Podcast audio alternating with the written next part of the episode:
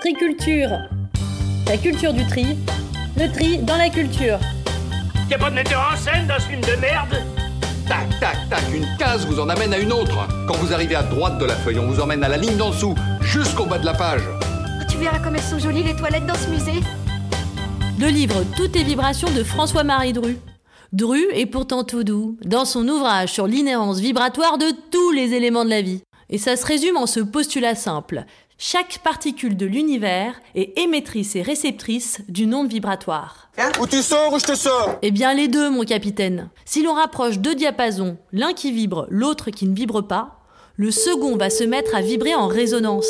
Et c'est le même effet qui s'opère sur notre organisme, dont la physiologie jusque notre ADN se modifie constamment à réception des ondes que nous entendons, que nous touchons, que nous contemplons, que nous goûtons, que nous vivons. Cet univers déshumanisé qui nous entoure Pour éviter toute déception, toutes les vibrations, c'est à aborder non pas comme un livre, mais comme un glossaire.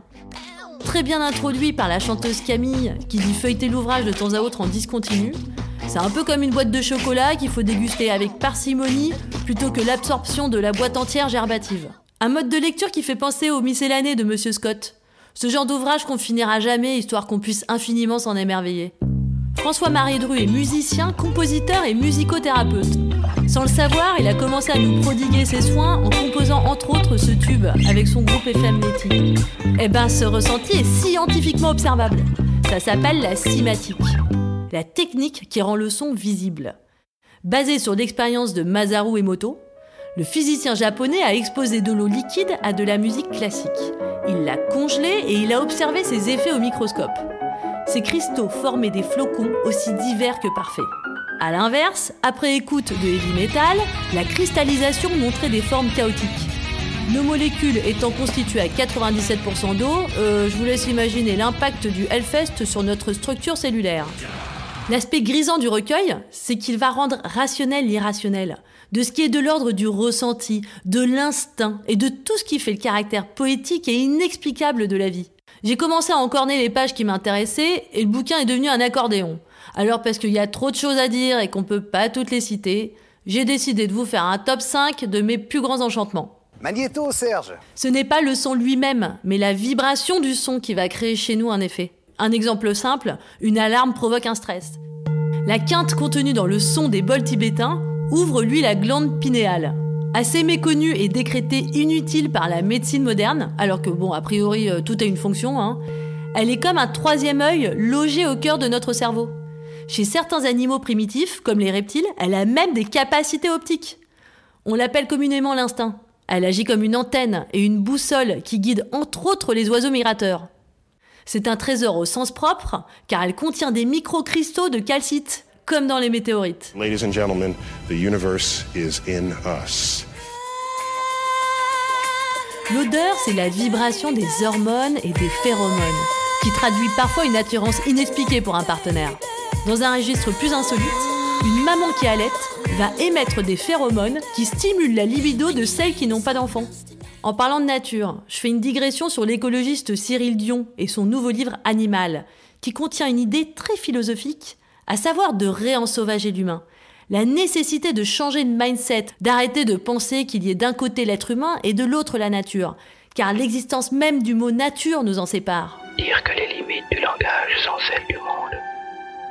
Que les limites de mon langage sont celles de mon monde. Et qu'en parlant, je limite le monde, je le termine. Et c'est tout à propos quand on observe les effets de la biorésonance entre l'homme et la plante. Comme un appel à la terre, des plantes anxiolytiques comme le millepertuis se mettront à germer si leur jardinier est triste. Parce que j'en suis arrivé à la conclusion irréfutable que le seul bonheur possible, c'est d'être un homme de la nature. Un corps humain en bonne santé, c'est un corps qui vibre à haute fréquence. Comme les aliments, dont on peut mesurer la force d'onde en mégahertz. Du coup, l'intérêt de se nourrir local n'est pas seulement écologique, car une pomme cueillie à 100 km aura une fréquence haute par rapport à la banane de République dominicaine, lessivée et jetlaguée après 14 heures d'avion en soute. La Terre émet une fréquence, dite l'onde Schumann. Elle est fondamentale à tout équilibre physiologique. D'où l'intérêt de marcher pieds nus, car l'onde de la Terre va diminuer l'inflammation du corps, l'origine de tous nos maux. Bon, c'est le genre de précepte qui a été galvaudé en concept hippie un peu crado, comme tout ce qui est gratuit d'ailleurs. Dans groupe hippie. Dans un quoi Gros pipi. Oh mon Dieu, vivre dans l'urine, c'est affligeant. Mais preuve que même les bacs plus 15 en sont adeptes, car l'onde Schumann est reproduite dans les navettes spatiales pour assurer le fonctionnement normal des astronautes. On pourrait envisager de, de conclure. Dans une colonie de fourmis, la reine, même à 20 km de distance, envoie le plan de fonctionnement à ses ouvrières. Si elle meurt, l'activité s'arrête. Ce serait une télécommunication qui s'opère par les ondes scalaires, qui à l'infiniment grand sont aussi émises par l'univers. Selon l'ingénieur Nikola Tesla, l'univers émettrait un bruit de fond scalaire permanent.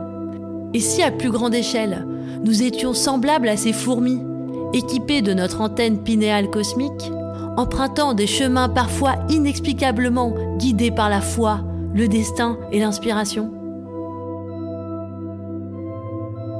On se retrouve très prochainement dans un nouvel épisode de Triculture. En attendant, n'hésitez pas à vous abonner et à rester triculturieux.